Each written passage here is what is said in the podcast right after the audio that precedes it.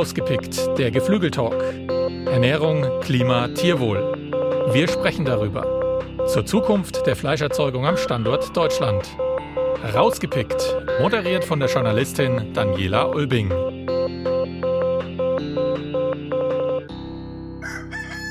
Hallo und herzlich willkommen zu einer neuen Folge von Rausgepickt, der Geflügeltalk. Heute mit einem sehr interessanten und fortschrittlichen Thema, Künstliche Intelligenz im Stall. Wie viel Fortschritt wird dadurch möglich für mehr Tierwohl? Darüber möchte ich mich mit meinen drei Gästen unterhalten und dazu begrüße ich Wolfgang Büscher. Er ist Professor an der Universität Bonn und forscht auf dem Gebiet der Tierhaltungstechnik mit den Schwerpunkten Tierwohl, Umweltwirkung und Fütterungstechnik. Vor seinem Studium der Agrarwissenschaften schloss er eine Ausbildung als Landwirt im Emsland ab. Dazu Johannes Schmidt-Mosig. Er ist Geschäftsführer und Co-Founder der Wettweiß GmbH, ein im Herbst 2020 gegründetes Start-up, das Deep Learning Technology und tiermedizinisches Wissen einsetzt, um die Tiergesundheit und Farmeffizienz in der Tierhaltung zu optimieren und Stefan Tebka. Schön, dass Sie wieder dabei sind. Sie sind Landwirt aus dem südlichen Emsland und Vorsitzender des Bundesverbandes bäuerlicher Hähnchenerzeuger e.V. Auf seinem Hof hält er neben Hühnern auch Schweine und betreibt Ackerbau. Ich freue mich sehr auf die Diskussion mit Ihnen. Hallo und herzlich willkommen. Wir sprechen heute über Digitalisierung im Stall und möchten natürlich die Frage beantworten, ob sich dadurch die Haltungsbedingungen von Tieren verbessern lassen. Im Ackerbau können Landwirte beispielsweise mit Hilfe von GPS gesteuerten Lenksystemen präziser säen und düngen oder Pflanzenschutzmittel so genauer ausbringen, was die Umwelt deutlich schont. Doch auch im Stall wird es digital. Schon lange gehören Melkroboter zu einer guten Stallausstattung und ja, wie soll man sagen, die gesundheitsbewusste Kuh von heute trägt ein Messgerät um ihren Hals, damit ihre Vitalwerte kontinuierlich verfolgt und Krankheitssymptome frühzeitig erkannt werden. Dem Einsatz von digitalen Technologien und künstlicher Intelligenz in der Landwirtschaft wird ein ganz, ganz großes Potenzial nachgesagt. Man kann also jetzt schon sagen, beim Engagement für mehr Tierwohl heißt es künftig ab in die Zukunft statt back to nature. Ist vielleicht ein bisschen hart, aber wir wollen es mal rauskriegen, wenn wir jetzt mit den Fragen antworten. Herr Büscher, ich starte mal mit Ihnen. Beim Füttern und Melken setzen viele Landwirte heute schon auf die Hilfe von Robotern. Was gehört denn zu einer guten digitalen Stallausstattung Ihrer Meinung nach? Mhm. Ja, ich denke, in Geflügelstellen ähm, gehört eine digitale Fütterungstechnik, eine digitale Stallklimasteuerung und eine digitale Überwachung in verschiedensten Bereichen mittlerweile zur Standardausstattung. Ähm, ich denke, die Industrie nennt das so Farm-Management-Systeme, die da im Einsatz sind. Und äh, die sollen eigentlich dem Anwender dazu verhelfen, in kurzer Zeit einen guten Überblick zu bekommen und äh, das kommt natürlich den Tieren auch zu, zugute. Also das ist so indirekt ein Tierwohleffekt, wenn man sich sicher sein kann, dass alles im grünen Bereich ist, dass die Versorgungsseite komplett gewährleistet ist. Und wir können uns mit dieser Digitaltechnik eben auch sich verändernden Bedingungen besser anpassen. Die Tiere wachsen ja, haben unterschiedliche Fütterungsansprüche, unterschiedliche Temperaturansprüche. Und wir sind mit der Digitaltechnik in der Lage, uns da sehr, sehr gut und genau dem Bedarf anzupassen. Jetzt haben Sie ja schon einiges genannt, eben was zu dieser digitalen Stallausstattung gehört. Herr Tebka, haben Sie diese digitale Stallausstattung? Sie halten Hühner in 13 Stellen vorwiegend in Niedersachsen. In welchen Bereichen hat denn die Digitalisierung bei Ihnen schon Einzug gehalten? Beschreiben Sie da mal ein bisschen. Mhm.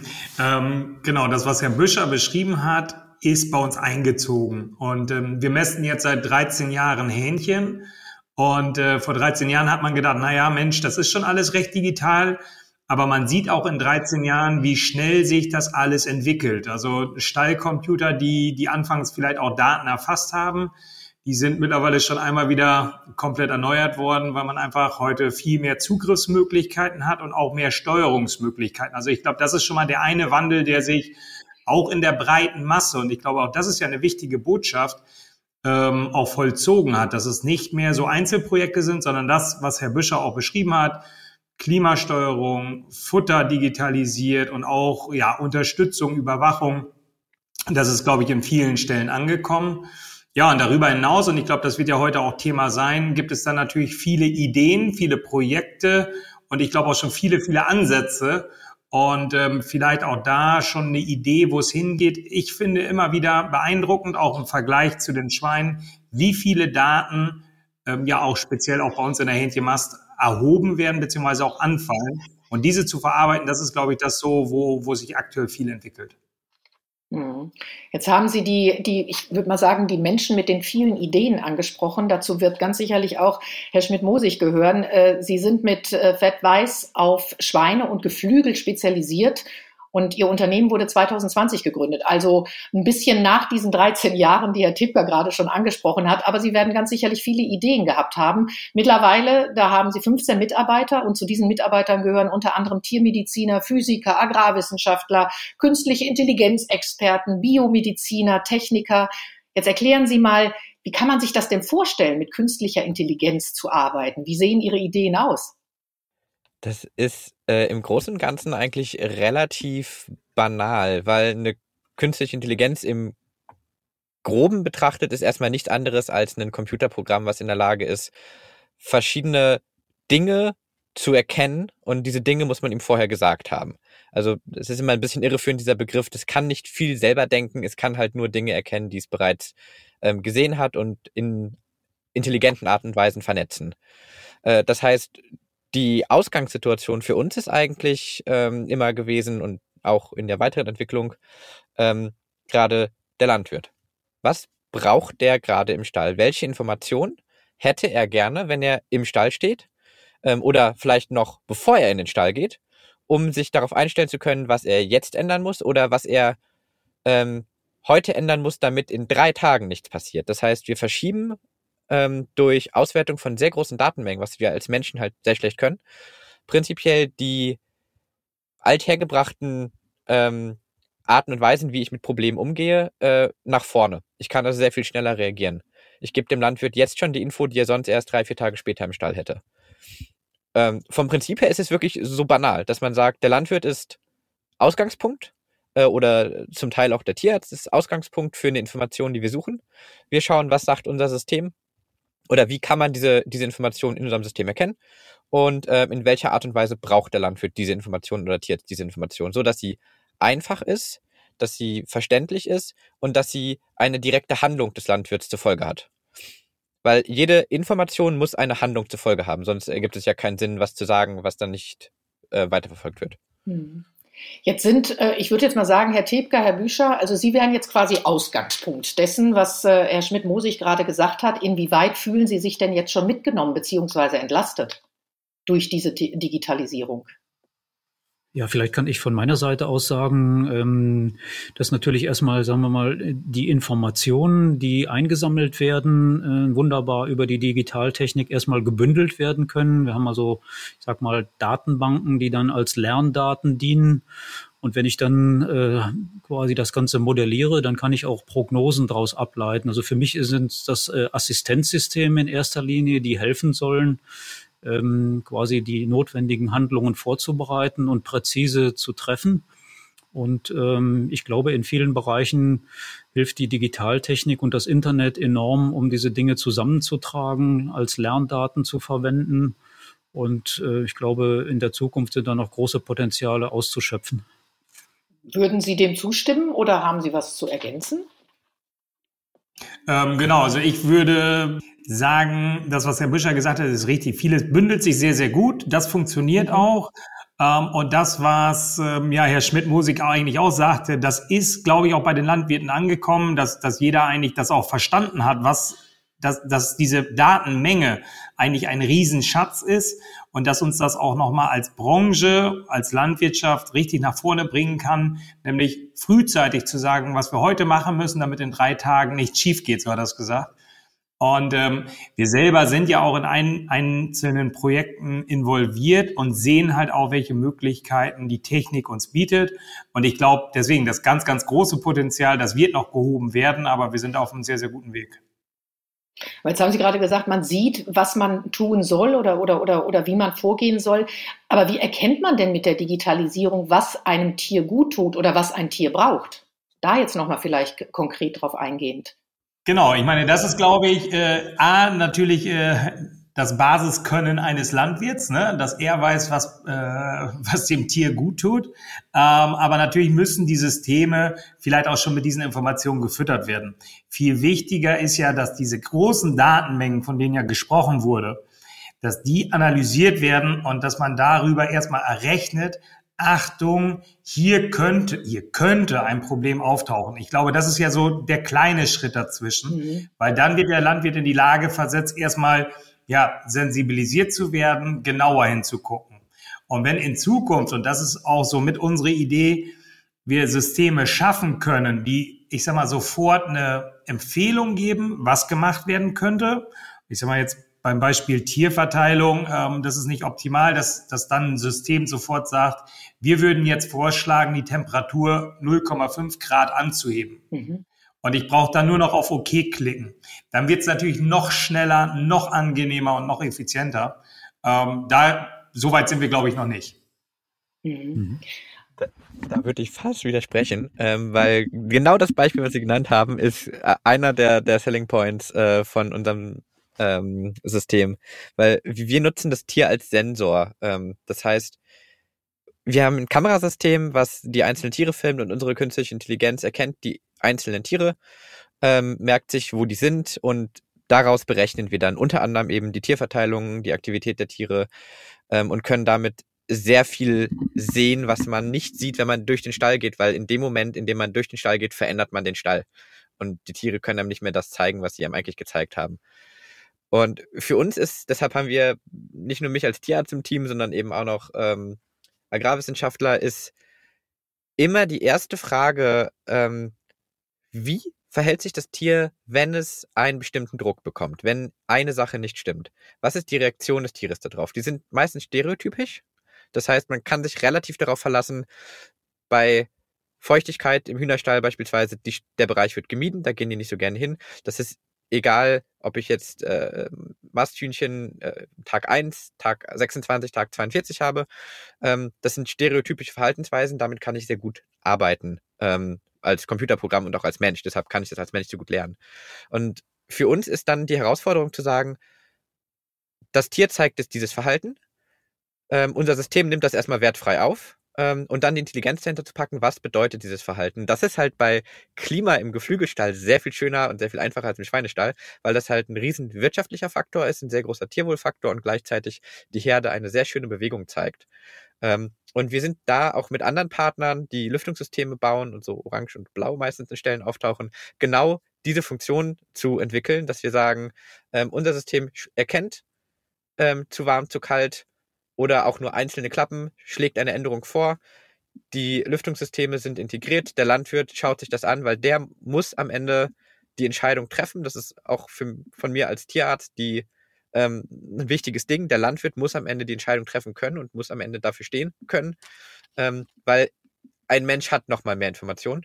Ähm, und dann bestätigt er das Ganze und alles funktioniert. Das heißt, diese Tage oder Stunden, die normalerweise vergehen, bis Tiere aus Situationen kommen, die vielleicht unangenehm sind, können wir massiv reduzieren. das ist eine große Chance. Ist das jetzt, ähm, ich frage jetzt mal als Laie, ist das jetzt eher eine Arbeitserleichterung für die Landwirte oder ist das zusätzliche Arbeit? Weil ich meine, wie, wie, inwieweit kann ich das als Erleichterung, Arbeitserleichterung der Landwirte jetzt ansehen? An wen geht die Frage? Soll ich darauf antworten als Landwirt? Sehr gerne, das wäre sehr schön. genau. Ähm, also ich glaube schon, dass es am Ende eine, eine große Arbeitserleichterung ist, ähm, weil auch das beschriebene Phänomen, wenn Einstreu zu feucht wird, ähm, wenn das spät erkannt wird, heißt das am Ende, ich laufe da mit einem Sack Einstreu hin und streue nach. Wenn ich mhm. das frühe, frühe her erkenne, bevor es eigentlich richtig nass wird, sorge ich dafür, dass sich die Tiere wieder besser verteilen und dafür gibt es dann ja wieder folgerichtig eigentlich nur einen Grund, nämlich dass ich das Klima so optimiere, dass diese feuchten Einzelstellen gar nicht entstehen. Sprich, ich spare mir das Nachstreuen. Ähm, und von daher ist es äh, schon in vielen Punkten eine riesen Arbeitserleichterung. Kranke Tiere, also wenn ich da was machen muss, das, das, das kostet Zeit, das kostet Geld mhm. äh, und das will auch gar keiner. Und in dem Moment, wo erstmal was schiefgegangen ist, ja, dann, dann muss ein Tierarzt kommen, dann, dann muss ich vielleicht händisch nacharbeiten. Also das ist, glaube ich, auch wichtig, auch für Zuhörer zu wissen, äh, dass diese Momente immer auch eine Menge Extraarbeit sind. Das, das sagen auch unsere Mitarbeiter immer wieder. Wenn eine Herde, wenn eine Farm, wenn die Ställe sehr gut laufen, sprich die Tiere sind gesund, alles ist so, wie man sich das eigentlich im Optimalzustand wünscht, ja, dann, dann könnten wir noch viel, viel mehr Tiere versorgen. Das Problem ist immer nur dann, wenn es nicht optimal läuft. Und dann brauchen wir viel mhm. extra Arbeitsstunden. Und wenn wir das natürlich reduzieren, ja, wird es deutlich einfacher. Also definitiv eine Arbeitserleichterung. Aber kann man auch gleichzeitig fragen, wie geht es denn den Tieren dabei? Haben die dann dadurch weniger Ruhe? Werden die weniger gestört? Ähm, Herr Schmidt-Moos, ich sagte vorhin, also man verändert den Stall, wenn der Landwirt da reinkommt. Ist das dann so eine gewisse Ruhe, die dann tatsächlich den Tieren zusätzlich gegeben wird? Ja, ich glaube schon. Also wie gesagt, natürlich wird man diese Tierkontrolle zweimal am Tag, die macht man ja. Und die ist auch wichtig, auch um selber ja noch ein Gefühl zu kriegen, reinzugehen und auch um kleine Optimierungen ja durchzuführen.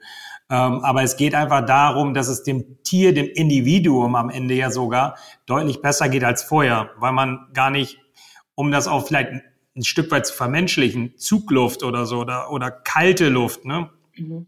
Wenn wir das einfach noch früher erkennen, noch schneller erkennen, weil die Kameratechnik, weil Sensortechnik, welche Technik auch immer, uns das auch zwischendurch sagt. Also wie gesagt, wir sind morgens um 7 Uhr im Stall und abends um 6 Uhr nochmal. Aber wenn in der Nacht oder wenn über Tag was passiert, wenn die Technik dann nochmal eine Push-Nachricht schickt und sagt, wir müssten hier eigentlich wohl, ähm, dann wird es fürs mhm. Tier ja viel, viel besser. Ja, das ist natürlich wahr. Aber ich glaube, zwangsläufig drängt sich natürlich auch die Frage auf oder beziehungsweise ja der Punkt menschlicher Kontakt für das Tier. Wie wichtig ist das? Herr Tebka vielleicht. Ich glaube nicht, dass das so, so wichtig ist. Also ein, die, die Mensch-Tier-Beziehung, ich will die jetzt nicht runterspielen, aber ich glaube, das ist ein sehr menschlicher Gedanke. Ich glaube nicht, dass das Hähnchen äh, deswegen trauriger ist oder schlechter, ähm, ein schlechteres Leben hat, wenn ich weniger kommen würde, vorausgesetzt, es funktioniert alles. Ne? Und heute sagen wir einfach, wir müssen zweimal zum Tier, damit alles gewährleistet ist, dass es dem Tier gut geht. Und in Zukunft, ja, wird uns die Technik da ich denke, eine Menge Arbeit abnehmen können. Vielleicht darf ich von wissenschaftlicher Seite dazu noch mal was sagen. Also es ist definitiv wohl so, dass das äh, Tier den Menschen nicht braucht. Das klingt immer jetzt so ein bisschen negativ, aber es ist definitiv so, dass wir uns immer einbilden, das Tier würde uns benötigen. Natürlich haben wir die Versorgungsfunktion, sind für alles am Ende verantwortlich. Aber ich glaube, die Tier-Mensch-Beziehung hängt sehr stark davon ab, ähm, welche Erfahrungen haben die Tiere mit den Menschen gemacht.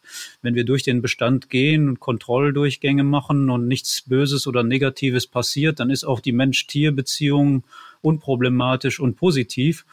Ähm, wenn wir anfangen, äh, Lärm zu machen oder Stress auszulösen oder irgendwelche Bestrafungsmaßnahmen oder sonst was, dann leidet die Mensch-Tier-Beziehung. Und ich denke, dass uns da auch die Technik mithilft, dass wir eigentlich im Prinzip immer nur in einer positiven Wahrnehmung miteinander unterwegs sind. Ähm, aber wir sollten uns nicht einbilden, dass die Tiere uns Menschen unbedingt brauchen. Ich glaube, Herr Schmidt-Moos, ich wollte vorhin noch was sagen. Ja, aus Datensicht. Ähm, wir haben ja mittlerweile sehr viele verschiedene Typen von Herden gesehen über größere Zeiträume zu verschiedenen Zeiten, also zu verschiedenen Jahreszeiten mit verschiedenem Personal. Und was sich über alles gezeigt hat, über alle Auswertungen ist, wir erkennen Aktivität und wir differenzieren Stress als ein Parameter davon, was der Landwirt auch angezeigt kriegt. Und Stress entsteht, wenn abrupt sich Dinge im Stall ändern. Dann reagieren die Tiere hektisch, rennen hin und her, flattern auf, wissen nicht wirklich, wie sie damit umgehen können. Das sind alles Reaktionen der Tiere, die darauf hinweisen, dass sie gerade überfordert sind, dass sie nicht den, den richtigen Weg einschlagen, um der Situation aus dem Weg zu gehen, sondern wenn sie aufflattern und hektisch hin und her laufen, dann ist das eigentlich, ich weiß gerade nicht, was ich tun soll, ich bewege mich einfach mal, vielleicht wird's besser.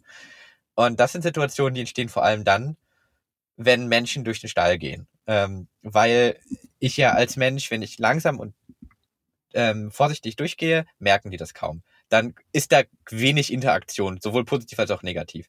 Wenn ich aber gestresst bin, weil Stau, Ernte, dann noch die Stelle, dann muss ich noch zu den Schweinestellen weiter und ich habe jetzt viermal 100 Meter mal vier, weil ich die halt in Bahnen laufe, die ich jetzt noch langsam abgehen muss, dann bin ich schneller unterwegs, als ich sein sollte. Dann rascheln noch irgendwie das Overall, dann kommt Stress in die Gruppe und dann reagieren die Tiere auch entsprechend.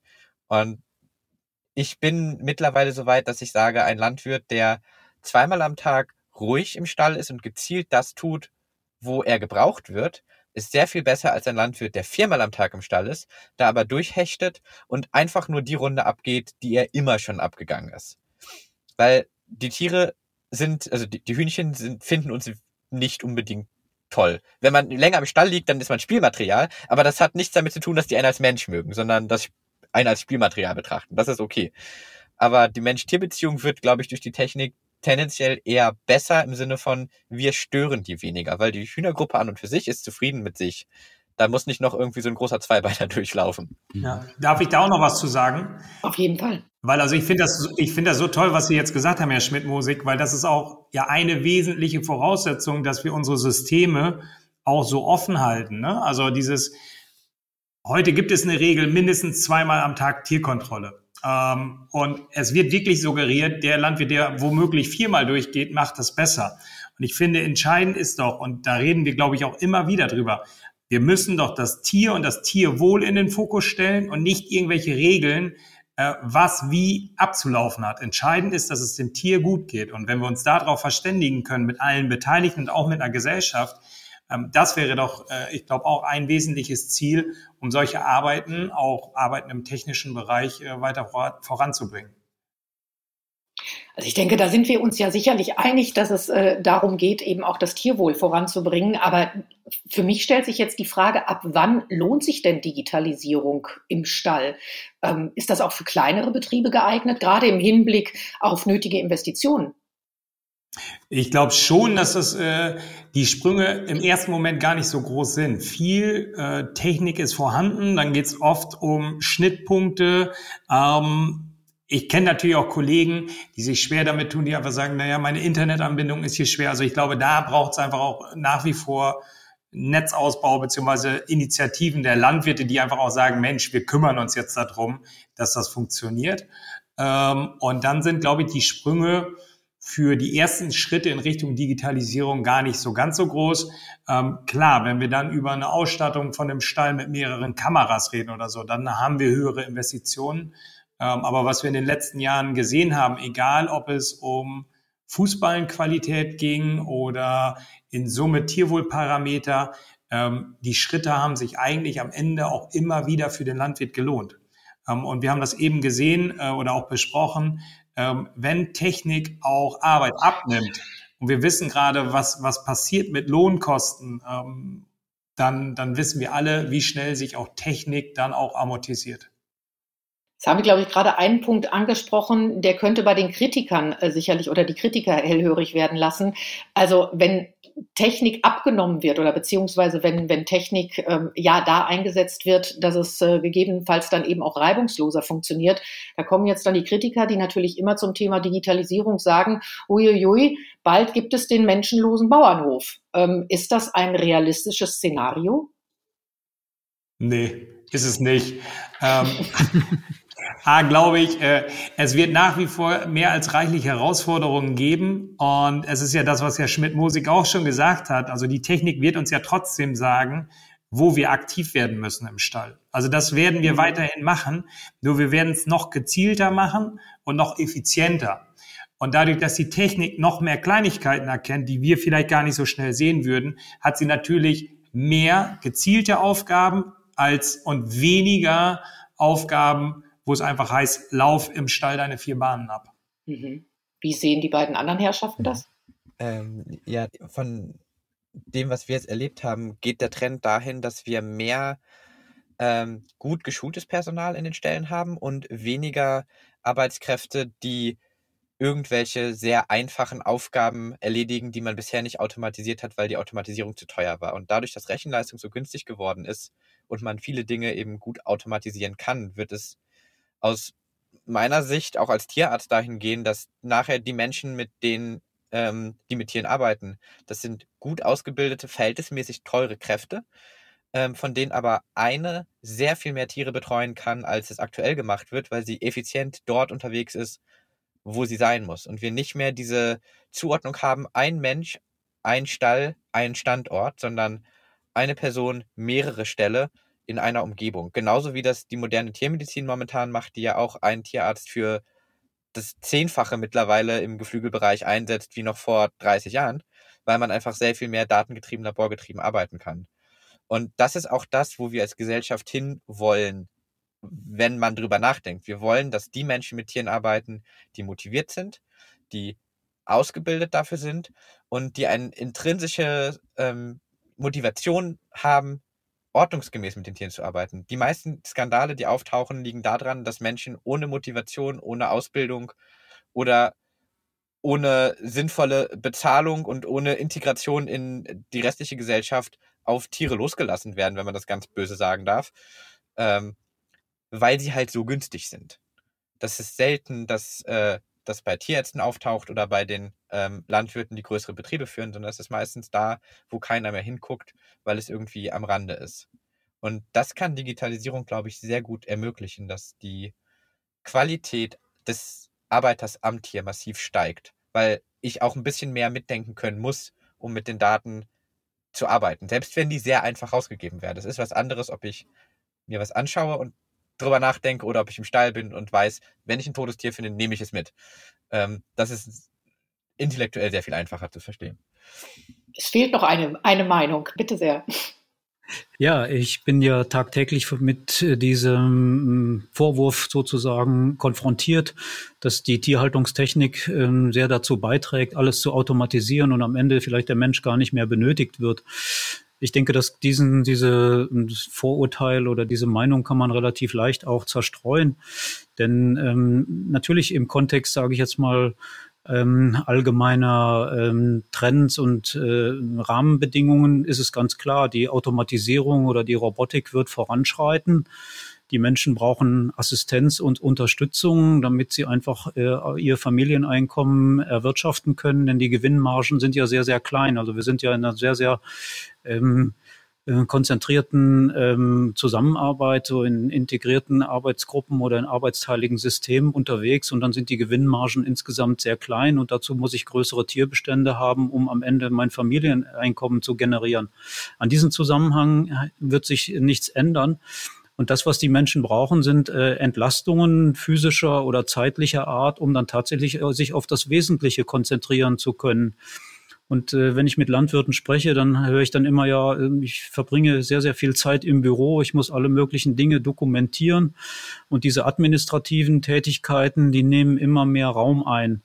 Und da kann Digitalisierungstechnik auch sehr gut helfen, dass man also Zustände, Aktivitäten dokumentiert, sie dann auch auf digitaler Ebene verfügbar macht, um sich dann ähm, auf die Tierüberwachung zu konzentrieren. Denn die ist über das menschliche Auge, denke ich mal, absolut wichtig und unvermeidbar. Und da stecken die ganzen Erfahrungen auch drin, die die Landwirte über die Jahre sammeln. Also ich glaube, die Sorge ist unberechtigt, dass es einen menschenlosen Bauernhof am Ende geben wird. Er hat ja auch die gesamte Verantwortung für den Tierbestand. Und ich glaube, keiner kommt auf die Idee, das irgendeinem Roboter dann am Ende zu überlassen. Denn er muss als Mensch am Ende auch sein Gesicht dafür hinhalten. Das war ein sehr, sehr schönes Schlusswort und äh, hat sicherlich, oder ich hoffe zumindest, sehr viele Kritiker da ein bisschen besänftigt. Wir haben auf jeden Fall einen Blick in die Zukunft der Stelle heute geworfen und ein Thema angesprochen, ja, das sehr, sehr interessant ist, das hatte ich schon im Vorfeld gesagt, aber auch eben vielleicht für Diskussionsstoff sorgt. Aber wir haben heute sehr viele Fragen beantworten können und dafür haben meine Gäste gesorgt. Ich sage an dieser Stelle recht herzlichen Dank für das Gespräch an die drei Herren. Es hat mir sehr viel Spaß gemacht und natürlich auch vielen Dank an die Hörerinnen und Hörer. Sie können uns natürlich gerne Ihre Meinung zu diesem Thema künstliche Intelligenz im Stall mitteilen. An dieser Stelle erst einmal vielen Dank an Sie. Es war schön, dass Sie da waren. Und liebe Zuhörer und Zuhörerinnen, die nächste Folge gibt es im nächsten Monat. Ich hoffe, Sie sind wieder dabei. Alles Gute, bis dahin, zum nächsten Mal bei Rausgepickt, der Geflügeltalk. Das war Rausgepickt, der Geflügeltalk. Die deutsche Geflügelwirtschaft im Gespräch. Offen, ehrlich, leidenschaftlich.